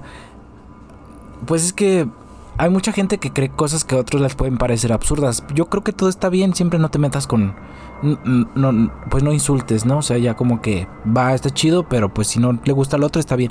Por ejemplo, los horóscopos, hay mucha gente que le gusta eso, la numerología, que cuando naciste, tu nombre, eh, que cosas que uno cree que no son muy importantes, pero sin embargo para otras personas sí, y ellos le pueden dar una explicación a la vida en base a esas creencias. Ah, es que porque eres este nacido en este, este día, o porque tu nombre y tu fecha de nacimiento da tal numerología, por eso eres una persona propensa a que te pasen cosas buenas y cosas como estas. O te va a ir muy mal porque, pues por la numerología, ¿no? Bueno, es que hay gente que así se lo explica. Y esas personas darían otro tipo de explicación. Pero ahorita precisamente yo creo que estamos en la explicación de que todo debe ser científico. Sí, pero bueno, es que no sé, o sea, porque incluso Querétaro eh, está fundado eh, en base a un, es como el mito fundacional de, del Estado, o sea, porque se supone que cuando estaban en la batalla eh, por la conquista del, del, territorio y todo esto, se apareció este el apóstol Santiago, no sé, creo que era un apóstol, no sé, pero por eso es Santiago de Querétaro, ¿no? Eh, y se les apareció en el cielo y fue así como de ya no peleen y únanse y todos somos hermanos y shalala, shalala, ¿no? Y fue el milagro. Ajá, a ver, un abrazos, no balazos, no espadazos. A ver, bésense. sí, justo. Entonces, o sea, imagina eh, todo el, poder que pudo haber eh, sido eh, ver esa manifestación o, o, sí, ¿no? O sea, o inventarte eso para es que ganar un territorio. Mira, tengo dos, dos, dos, milagros más. Uno es el de Fátima, también medio famosillo, y otro que me gustó porque es transitivo. Porque él, esa persona eh, podía transmitir. Bueno, es que ya son como superpoderes. no, bueno, mira, dame un momento para eh, encontrarlo de mi libro de milagros ah, tengo. Eh, San Francisco y el fuego. Dice así. Para algunos santos la inmunidad al fuego parece ser indicio de una gracia especial, mientras que para ciertos hombres y mujeres menos eminentes esa misma inmunidad parece cosa natural y habitual. Un santo que manejaba el fuego con la misma facilidad que otros, una pala un bastón, era Francisco de Paula, que se murió en 1507. Francisco había nacido en Italia, de familia campesina, y, muchos y muchas de las historias que de él se cuentan tienen por escenarios eh, los trabajos y labores de la vida cotidiana. Por ejemplo, una vez entró en la forja de un herrero cuando éste estaba terminando de preparar unas cerraduras, para informarse de un trabajo que necesitaba que le hiciese. Al preguntarle si tenía bastante hierro, el herrero le indicó un gran pedazo de hierro al rojo que quedaba y Francisco, sin encomendarse a nadie, se agachó y lo agarró.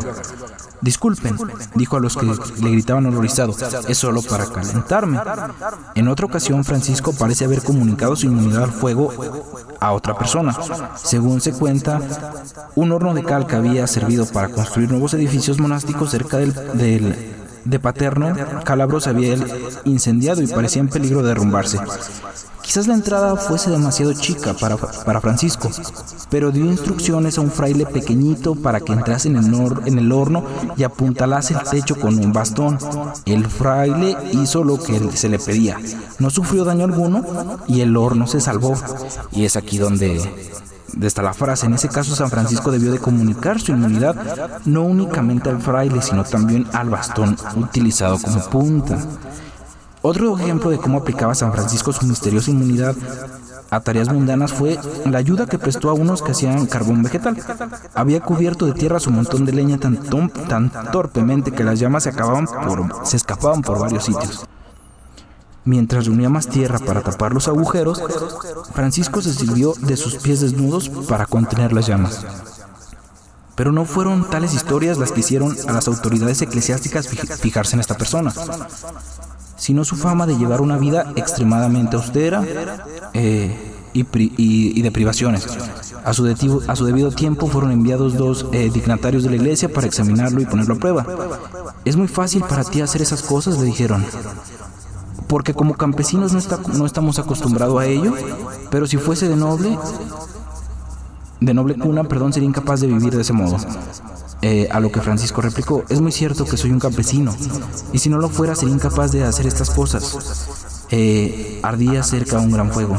Alargó, ambas manos y agarró leña ardiendo y carbones al rojo, y sosteniéndolos dijo a uno de los canónigos, ¿ya?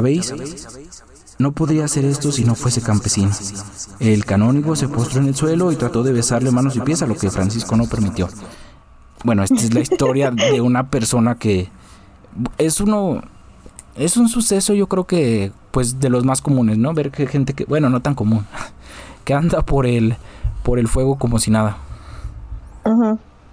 Pero él podía pasarle lo que te digo, podía transmitir se supone en las historias que hay del de 1500 a otra persona su inmunidad al, al fuego.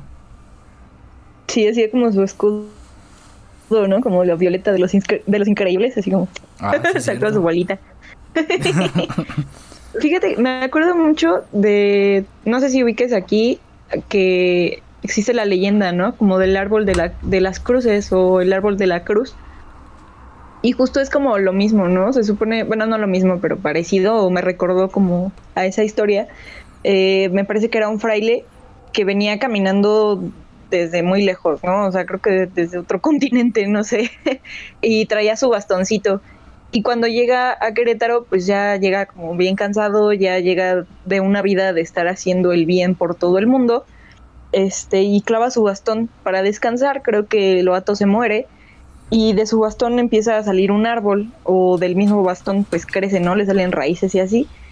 Y es un árbol de espinas que todas las espinas tienen forma de cruz y pues ya se considera como el milagro, ¿no? Y está eh, en el templo de la cruz y ya venden las, las espinas para que ya tú tengas tu, tu milagrito ahí en casa. Pero como, o sea, el árbol dio, tiene ramas y en las ramas hay espinas en forma de cruz. Ajá. ¿Y eso es bien inusual? Bueno, no, no, o sea, en el sentido de que, no, es que yo tengo un vecino que precisamente así se encontró un mango literal. Me contó que él encontró una rama y que la sembró así, ¡pum!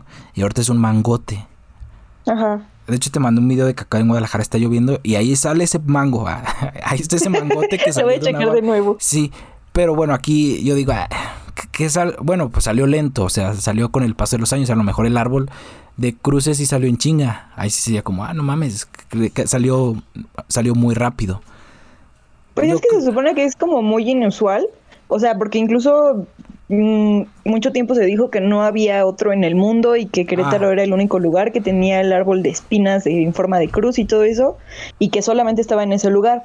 Pero hay otra historia de una casa que está en una colonia en el centro que se llama Próspero C. Vega, y bueno, esa casa ya tiene como su propia historia, ¿no? Pero pues era de un gente que tenía mucho dinero y cuenta la gente que iba a visitar a esas personas que ellos en su patio tenían un árbol de espinas y después de, espinas en forma de cruz y después ya empezó a salir eh, que en otras partes del mundo pues ya se estaba dando, ¿no? O sea, creo que no, mm, cuando recuerdo que leí eso no era como una noticia muy... Eh, a lo mejor es una especie rara de árbol con espina de, de cruces. Sí, es eso, ¿no? O sea, yo siento que sí tiene como su explicación, pero es como súper famoso, ¿no? Por, pues porque, pues sí, ¿no? Es la cruz y es como toda la leyenda o toda la historia de cómo fue que, creció, ¿no? Tal vez si yo sembrara mi espina saldría un árbol, no sé. Estaría cool comprobar eso. Mm, sí, bueno, a mí sí, es que sí, sí, sí, si el árbol es o muy inusual también, ¿no? O sea, las probabilidades de que pase lo que no debe de pasar, pues. Para empezar, las probabilidades de que una rama de y luego que de un árbol tan raro, sí son, pues bien nulas. Sí. O sea, por no decir cero. y mira, déjate. Bueno, otro que me gustó de estos eh, por el título, nada más por el título. Se llama La Virgen y el Anarquista. Órale. Porque se Ah, bueno, por eso me gustó. Eh, se llama ah, Marit Beco, de 12 años, estaba a la ventana de su casa en Bélgica la tarde del 12 de enero de 1933. Eran cerca de las 7 y aún no había vuelto su hermano de jugar con sus amigos. Eh, de pronto, Mariette vio una luz en el jardín. En medio de la noche estaba la figura resplandeciente de una mujer erguida, con la cabeza levemente inclinada a un lado. Mariette llamó a su madre. La señora Beco vio también la extraña figura. Debe ser la Virgen, dijo en broma ante las repetidas preguntas de su hija. Pronto se desvaneció la visión, al menos para la señora Beco, pues su hija podía verla todavía claramente y empezó a rezar el rosario. Al fin la figura desapareció y cuando el padre de María llegó a la casa se burló de la experiencia de su hija. Bueno, este es el anarquista. Los Beco eran una, una de las familias más pobres de la zona y aunque católicos, tenían poco tiempo para ir a la iglesia. A pesar de ello, María empezó a asistir perdón, al catecismo en la parroquia. El párroco, el abate Yamín, escuchó la historia de la señora resplandeciente y al principio le atribuyó a una viva imaginación fomentada por las recientes apariciones de la Virgen, que según decía, habían sido vistas en Burning, a pocos kilómetros de allí, de Bélgica en ese entonces, en Bélgica actual, perdón. El jueves 19 de enero, el señor Beco encontró a su hija rezando en el jardín. Preocupado, fue a pedir ayuda a la Yamín.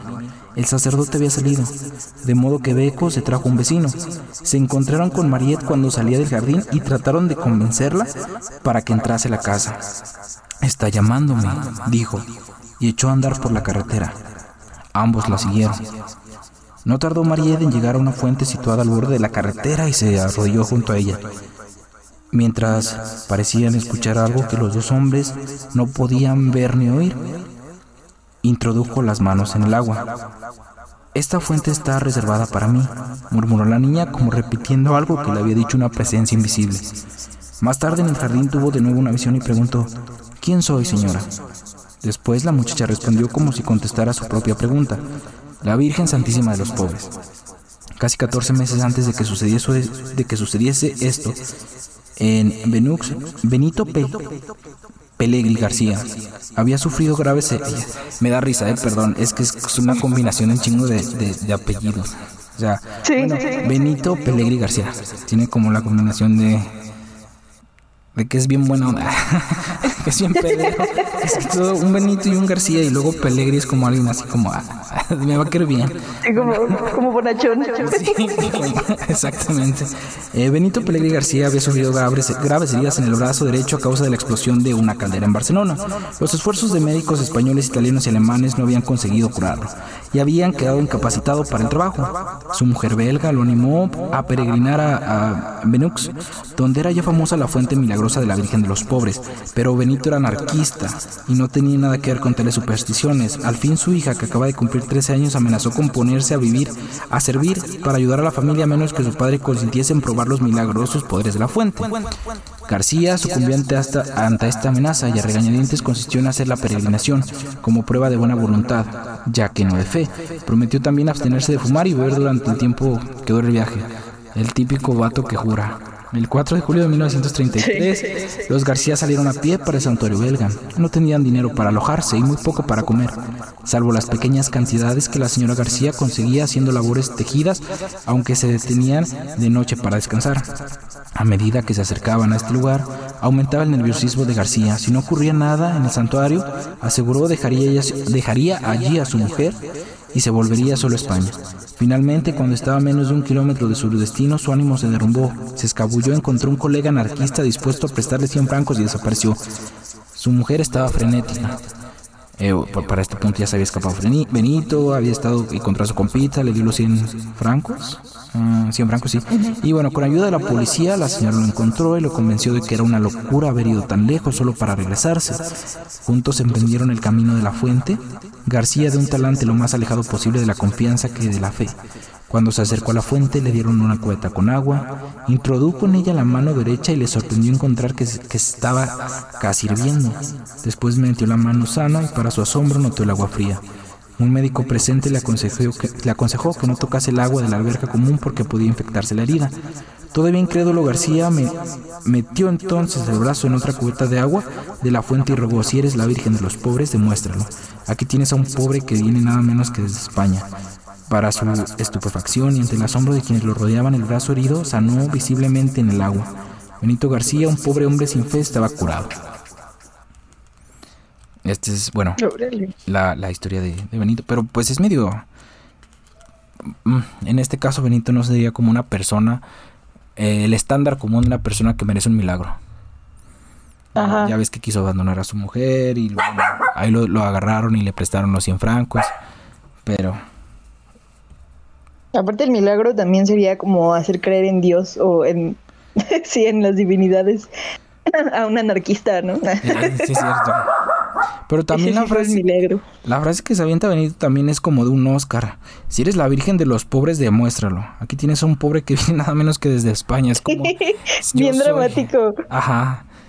Sí, es también como el, el tipo que vivió para, para ver morir a sus jueces. Sí. Pero, ay, no sé, es que yo creo que como individuos, o sea, igual ya voy a sonar como muy eh, repetitiva, pero yo creo que es eso, ¿no? O sea, como que lo que decíamos que hay de dos, ¿no? O puedes atraerlo tú o puede ser como esta fuerza de pensamiento colectivo y que solamente se le atribuye como algo que viene como de más arriba, ¿no? Mm, es que también nunca, nunca falta la persona y también yo creo que es de ambos puntos de respetarse, como las personas que creen hace rato, todo se debe respetar, toda ideología, eh, que creen que el trabajo duro o insistir o trabajar pues en tu cuerpo, sabes que no, no comen cosas este chatarras o que trabajan muy duro por su sueño, eh, pues no se les haría justo pues que ellos hayan luchado tanto y dirían, bueno, yo sí le taloneo y otra persona no y le va bien. Esas personas yo creo que no estarían muy de acuerdo. Pues es que yo creo que, o sea, regresamos como a lo mismo, ¿no? O sea, ¿qué es lo que te hace a ti acreedor, aunque no seas como... Pues, el... Como Dewey, ¿no? Tú, tú sí, milagro, milagro, sí, vive mueres, exacto. sí, sí, es como de, bueno, a ver cómo hago para que me elijan. y ya brincas, ¿no? Como, como el burro de Shrek, pregúntame, es como, elígeme. yo, yo. sí, o sea, es que siento que son como factores muy específicos, o sea, al grado de, o sea, se vuelven algo tan importante como para fundar un, una ciudad, un, estado, un lo que sea, o pueden ser estas partes como mínimas de la vida, ¿no? O sea, como estas eh, pequeñas como momentos de felicidad este en las vidas de los individuos, ¿no? Pero entonces, o sea, yo creo que tampoco eh, es general, ¿no? El, el atribuírselo como a, Dios, porque justo lo que venimos diciendo, ¿no? O sea, hay gente que se lo puede atribuir a Dios, hay gente que se lo puede atribuir al demonio, ajá, o, a nosotros mismos, o, o, depende, ¿no? Como justo de todas estas creencias, pero el chiste es que el fenómeno está ahí, ¿no? O sea, no hay una explicación, o sea, ninguna, bueno, más bien todas como que las las formas de pensamiento tienen el, la manera de explicarlo, pero pues son diferentes, ¿no? Pero lo que sabemos que, que, está ahí es el, milagro como tal, ¿no? O sea, el, el, fenómeno está existiendo, pero no hay justo la explicación eh, generalizada que, que lo demuestre, ¿no? O que lo explique. Entonces, eso es como lo que sigue manteniendo todo, todo el misterio. Eh, que el milagro sea milagro. Pues eh, el milagro así por excelencia es el, la creación del hombre. O no la creación, bueno, sí, la creación, si hay gente creyente. Pero el hecho de que el hombre exista es como el, milagro de la creación y es como el... Así como la Villa de Lourdes es el lugar por antonomasia aquí en, en, el, en el planeta, eh, se cree que también el, el, el hecho de que, de que el ser humano exista es un hecho milagroso. O sea, las probabilidades son nulas para que eh, pues exista el hombre como tal, pues. En cuestión este de, de, pues de muchas, ¿sabes? Creo que la explicación es de la distancia al sol, eh, cómo se mueve la tierra, cosas que dices, wow, si fuera poquito diferente no, no podría ser posible la vida en la Tierra. A lo mejor sí, pues, pero de otra manera. Yo creo que evolucionaríamos diferente. Pero bueno, se cree que uno de los, el, el así por excelencia, el milagro, el más cabrón, pues es que exista la vida humana, pues. Sí, y es como lo que nos preguntamos todos siempre, ¿no? En nuestra crisis, dentro de nuestra etapa emo, el cómo es que llegamos a esta tierra, ¿no? ¿Para qué estamos aquí? Y empezamos como con el propósito y todas estas ideas acá existenciales y pues el no tener como esa explicación, o sea, porque pues, no sabemos nada, ¿no? O sea, es que somos, somos como un puntito en el, sí, somos como el puntito en el universo ahí que solamente existe y da vuelta. Sí, pues es precisamente la, eh, las ganas de saber lo que, bueno, yo, yo lo atribuyo a eso, al menos personalmente, las ganas de saber lo que me intriga que es un milagro. O sea, las, las ganas de saber y, también el, ese punto como entre la neblina de no saber, ¿sabes? De, esto creo que estoy cerca porque puede ser así. O sea, o no yo, pues creo que la ciencia está cerca de explicarlo, pero yo creo que realmente es estar cerca, es estar muy, muy lejos. Sí, aparte también, o sea, como el pensar en que, el tener fe, ¿no? En que la ciencia lo va a descifrar, es ya también como estar cayendo en ese juego, ¿no? Como de, de, sí, o sea, pues en este, en este juego de las creencias y de, de estar diciendo, ah, sí, esto se va a descubrir y esto se va a descubrir y el estarlo pensando tanto, ¿no? Y hacer que inclusive esas cosas jueguen a nuestro favor, o sea, que las probabilidades jueguen a nuestro favor, ¿no? Porque justo es eh, lo que estuvimos mencionando, ¿no? ¿De qué probabilidades hay de que se hayan eh, estancado o quedados varados justamente en un espacio del mar? Eh, pues el hecho de que estas personas sí hayan encontrado un oasis en medio del mar, pues es para ellos, como te decía, eh, toma un cierto sentido, pues. Para ellos el milagro es cobra un sentido diferente. A lo mejor alguien sí se lo puede explicar. Puede decir sí, sí ahí hay mar, hay agua dulce, pero para esas personas que necesitaban encontrar un punto así en un, en un momento tan crítico es pues inexplicable. Sí, pues es justo eso, ¿no? El, yo creo que a final de cuentas los milagros vienen como de, de toda esta parte que nos conecta como seres humanos, ¿no? Que no sé, llamémosle conciencia, llamémosle, no sé, como nuestra alma, nuestro sentido de mm, comunidad, no sé, ¿no? Eh, pero yo creo que los milagros se construyen a partir de eso, ¿no? Y que ya sea de forma individual o de forma colectiva, pues podemos como construirlos eh, esa sería la explicación que yo le vería, ¿no? Porque pues justo puede ser que haya personas que la vean de una forma como totalmente religiosa, ¿no? O totalmente eh, mística o mágica y que tenga como esas creencias diferentes. Y matemáticos y personas como totalmente racionales que lo vean de un punto de vista científico y que no sea nada de eso, ¿no? O sea, ¿qué tal que justo no son como dos caras, ¿no? Sino que es un cubo y que hay muchísimas posibilidades eh, de explicar qué es lo que pasó, ¿no? O qué, qué, es lo que está pasando. Y que no sea ninguna de, la que, de las que nosotros estuvimos hablando durante el podcast, ¿no? O sea, quién sabe, tal vez cuando tengamos como eh, la razón de, de, qué son los milagros específicamente, vamos a quedar como estúpidos los dos aquí eh, divagando, pero pues eso, ¿no? Eh, creo que tampoco hay que aferrarnos a ninguna de las dos vertientes eh, a las que estamos acostumbradas y acostumbrados, ¿no? Porque pues puede que ninguna de las dos sea la, la real. Pues eh, ahí sí, sí estoy de acuerdo. Fíjate, yo no había visto ese tercer punto, que es este verlo como ni tan ni no está, bueno, a lo mejor quizás no está bien verlo como un suceso inexplicable al 100%, pero tampoco está tampoco bien tratarle de buscar su explicación 100% eh, racional, científica, y, y yo no alcanzo a ver el, la pues la otra cara, ¿sabes? Como dices, a lo mejor es un cubo, a lo mejor no es, no es este una moneda. Yo no, no alcanzo a ver eso y, y pues por quizás por cómo es el mundo actualmente, ¿no? Que queremos, a lo mejor el mal de la cultura actualmente es querer explicarse todo racionalmente. Y eso está mal, es precisamente el mal de la cultura. No se puede.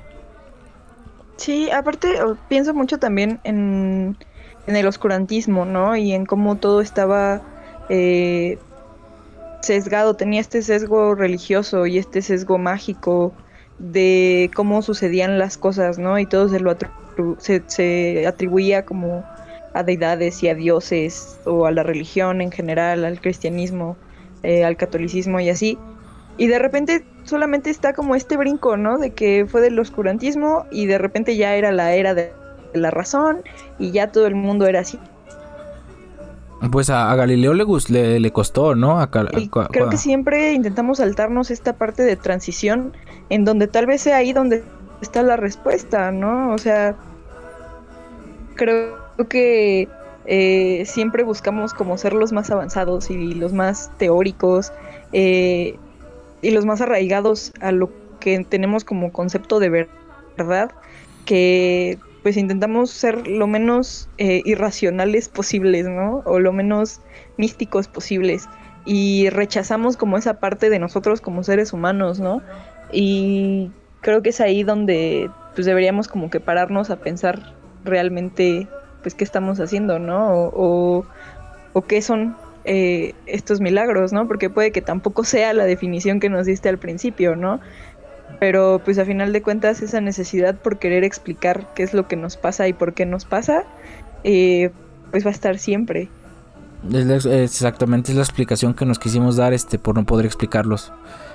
Y por buscar pues una, una respuesta pues que nos, nos, nos, pueda satisfacer en este momento, que no la tenemos. Pero buscamos siempre mantenernos en una zona de confort. La, ya ves que siempre se cree que le tememos a lo que no conocemos. Y pues ya hemos visto que los milagros no son precisamente para gente muy buena. Eh, pueden ser gente mala, pueden ser casualidades, puede ser una fuente. No distingue pues Dios a quien sí y a quien no sea quien sea el Dios en el que creamos. Sí, a final de cuentas te quedas con esta idea de que eh, Dios obra de formas misteriosas, ¿no? Eh, y volvemos como a lo del efecto mariposa, ¿no? ¿Qué tal que ayudar como que concederle un milagro a este delincuente para que no se muriera, eh, cambió el curso de las cosas para una nación entera, ¿no? Y no sé, curó la hambruna de, de, alguna parte del mundo y todo eso se ocasionó porque este vato no se murió, ¿no? Entonces, pues quién sabe, tal vez todo eso está conectado, ¿no? Y, y, sí, solamente pasó. Sí, de aquí en adelante cualquier suceso, por chiquito que parezca, no hay que tomarlo tan a, la a tan insignificante. Ya ves que, por ejemplo, este, este chavo que se comió el murciélago, hay historias que, que, creen, dicen pues en la, en la, historia de Hitler que a una persona lo salvó de morirse ahogado, creo. O sea, nadie piensa que salvar a una persona de ahogarse va a traer tales consecuencias. Ajá. Y tampoco nadie cree que comerse un caldo de murciélago va a provocar una pandemia. y aquí estamos dos años después. Todavía estamos, exactamente. Y va a pasar a la posteridad. Va a haber sucesos chiquititos que van a tener una repercusión bien grandota. Sí, y es eso, ¿no? Eh, yo creo que también justo pensamos que somos como ese puntito en el universo que solo está ahí existiendo, dando vueltas y así. Y resulta que, no sé, que nuestra sola existencia puede ocasionar el gran cambio en la vida de todos los demás, ¿no? Eh, y pues, no sé, creo que no hay que tomarnos tan a la ligera como nuestra existencia y tampoco hay que tomárnosla tan en serio. Tiene que haber como un punto medio. El equilibrio, sí, precisamente eso, el equilibrio es este, entre subir y bajar, o sea, no es estar en, en línea recta. Y lo mismo yo creo que pasa con la explicación del milagro. Bueno, actualmente pues eh, otras culturas lo podrían ver diferente, quizás quizás te lo ganaste, quizás fue un hecho de casualidades que tú mismo te buscaste y te creaste para tener la buena fortuna, si hay alguien que cree en la suerte para que tú te sucediera, o si simplemente tienes que recurrir a un lugar con la espera, con la fe. Yo creo que aquí la palabra correcta es la fe, ¿no? Como en, la villa de Lourdes, ¿no? Donde sale el agua. Simplemente tienes que ir con la fe y con las intenciones de que va a pasar. Pero igual te puedes sentir mal, ¿no? Si no, si no te pasa a ti, pues si, si vas con alguien más y dices, ah, los vamos por un milagro, pero a mí sí me, a él sí le pasó y a mí no. Y es como, ah, chale. Pues siempre va a estar también esta parte de que no todos somos acreedores a los milagros. Sí, yo creo que ahí es como la fragilidad de creer en eso. Y, o sea, y creerlo desde el ámbito eh, de donde lo posiciones, ¿no? Porque justo decíamos que pues puedes verlo desde el cristianismo, desde, no sé. El Dios en turno. Sí, este, porque al final de cuentas el fenómeno existe, ¿no? El fenómeno está. Y va a seguir existiendo, yo creo, ¿no? o sea, lo, imagínate. Sí, y lo único que estamos haciendo es buscar la forma de explicarlo, ¿no? Ahí va a estar y pues al final... Eh, no hay una explicación general, ¿no? Solamente como muchas personas y muchas ideas intentando explicar algo que existe y, ya. Sí, tienes, tienes la razón. en este punto sí, sí creo que tienes la razón. Y sí, pues... probablemente estén eh, todos los dioses ahí viéndonos, ¿no? Así como de, hoy mira qué están diciendo estos idiotas. de hecho, sí. Hay un meme también de, de Jesús y creo que es, creo, Krishna de dos este niños que están rezando, cada quien en su respectiva casa y ah, uno le reza a Dios, ¿no? A Jesús, pues. Los dos son dioses. Ayúdame a pasar el examen de matemáticas y otro le reza a Krishna. Y ayúdame a pasar el examen de matemáticas y los dos están dando en su madre a ver quién quién es más pudiente para hacer el milagro. Puede que esté pasando así, ¿no? Hay una, ah, bueno, alguna vez te este, escuché eh, eh, que Pablo Escobar y la persona que, le, que lo buscaba le, le rezaban al mismo santo. Se encomendaban al mismo santo. Oh. Para, uno para encontrarlo y el otro pues para no, no ser este encontrado. ¿A quién le hizo el milagro? ¿Quién sabe, no? O a lo mejor ni eso, pues. a lo mejor simplemente pasaron las cosillas. Imagínate el, dilema. el dilema moral que tuvo que tener el santito para eh, ver si era la mejor idea que lo atraparan o no. ¿Quién se lo merece más? Sí, yo creo que hasta estaban apostando, ¿no? En el cielo o en el Valhalla o en lo que sea que se crea. estaban ahí haciendo sus apuestas para ver qué decidiese, Me imagino que le dicen, ya, güey, no mames, ayúdalo, ese güey está haciendo un cagadero. Lo hubieras ayudado desde antes, entonces es más, se hubiera parado. Sí. No, no, no. Eh, ¿Tú quedas con alguna conclusión que quieras dar a externar tu opinión? Todos tenemos nuestras opiniones. Pues, yo creo que... Dime, dime. Eh, yo creo que eso, ¿no? O sea, no hay que ser como aferrados en ser totalmente racionales o el ser totalmente no dogmáticos. Eh, religiosos. O, ajá, no hay que no hay que cargar con ese dogma y este y ya, ¿no? Porque a final de cuentas, pues nunca vamos a saber eh, o bueno, tal vez lo sepamos, ¿no? Pero pues es justo el momento en donde no tenemos la capacidad eh, humana, cerebral, espiritual inclusive, ¿no? De, de, entender qué es lo que está pasando. Entonces, pues eso, siempre hay que estar como abiertos a las posibilidades que nos va a proveer el universo. Es que neta, así hablando de eso, o sea, somos una, eh, actualmente pues somos una raza que no comprende no comprende y no hace cosas racionales, ¿sí sabes? O sea, destruimos nuestro medio ambiente, eh, nos dicen que estamos enfermos y nos vale madres, y queremos, o sea, no podemos hacer cosas tan sencillas y no podemos comprender cosas, entre, comillas, simples, y pues sí nos estamos dando como de dando de topes en la cabeza por querer comprender algo tan complejo como lo que es un milagro. Exacto. Aparte, mira, te vas a la playa y haces tu fiesta y a media pandemia y regresas y te mueres o te pues enfermas y todavía quieres el milagro de salvarte, pues sí va a estar como un poco cañón, ¿no? Ahí no aplica la racionalidad. Hola Dios, soy yo de nuevo. Pues también creo que hay clientes frecuentes para los milagros. Creo que hablábamos de la película de Benjamin Button, el, al tipo, bueno, es una película. A lo mejor pudo suceder en la vida real, ¿no? A que le caen siete de siete rayos. Ah, sí. Imagínate un cliente frecuente, pues en, a veces sí es un favor, una persona así si existiera es un favorito de Dios. Te sellan tu tarjeta, ¿no? a los siete milagros te dan un, no sé, un llavero o algo. a los siete milagros ya reencarnas en, no sé, otro, otro planeta, ¿no? Algo más bonito. Te canonizan. Sí, ya. ya eres un dios casi. Sí, estaría cool. Tu, tarjeta de cliente frecuente milagroso. Mm, ¿Cuál ¿Qué rayo es el séptimo? Ah, adelante, pase. Eh, ¿Lo de siempre, joven? un rayo, sí. sí. Sí, ay, pues sí, o sea, bueno, no, ese es un ejemplo de película. No, no, no conozco, no se me ocurre en este momento que debe de haber, pues realmente. A lo mejor en, en documentales o algo, al, salido algún evento que dices, ah, no mames. Eh, ¿Cómo es posible que sobreviviera eso? Bueno, también el, como por ejemplo, me acuerdo que alguien mencionó que es más probable que mueras yendo a comprar un boleto de, lotería que ganarte la lotería. O sea, las probabilidades después de que sucedan ese tipo de cosas. Pues yo me quedo en conclusión, lo veo como algo probable que puede pasar. Las, las probabilidades, insisto, son mínimas, como estas personas que, que estuvieron en el oasis, eh, lugares milagrosos como la villa de, de Lourdes. Y no todos los buenos son acreedores a milagros. También puede ser, pues ahí está Pablo Escobar, ¿no? O ahí está el, tipo este que dijo que iba a vivir hasta que viera morir a todos estos jueces. A todos los demás. Exactamente. Yo creo yo con eso me quedo. O sea, no distingue. Sucede.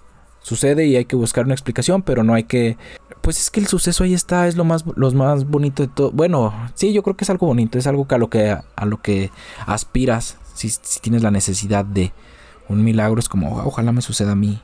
Y ahí está, para disfrutarlo, pues, si somos acreedores a, si te dan tu, tarjeta de cliente frecuente.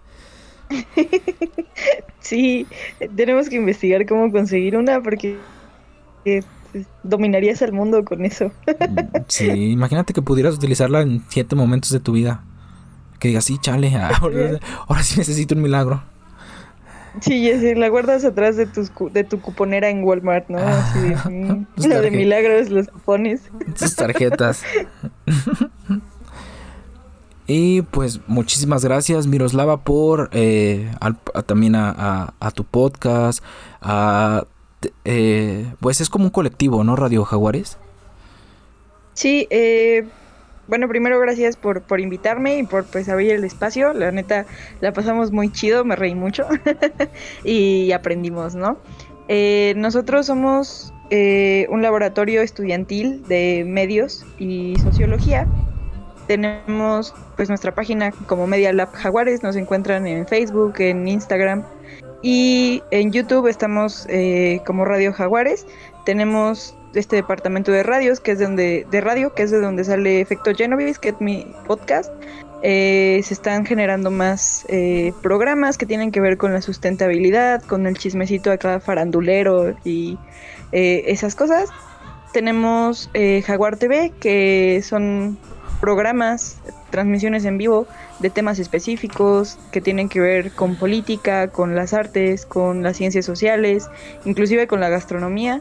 Eh, van a poder encontrar recetas, el paso a paso de cómo hacerlas. Eh, tenemos una revista digital que se encarga de reunir pues todos estos eh, escritos, ensayos, poemas, lo que ustedes gusten y manden que tengan que ver con las humanidades y las ciencias sociales.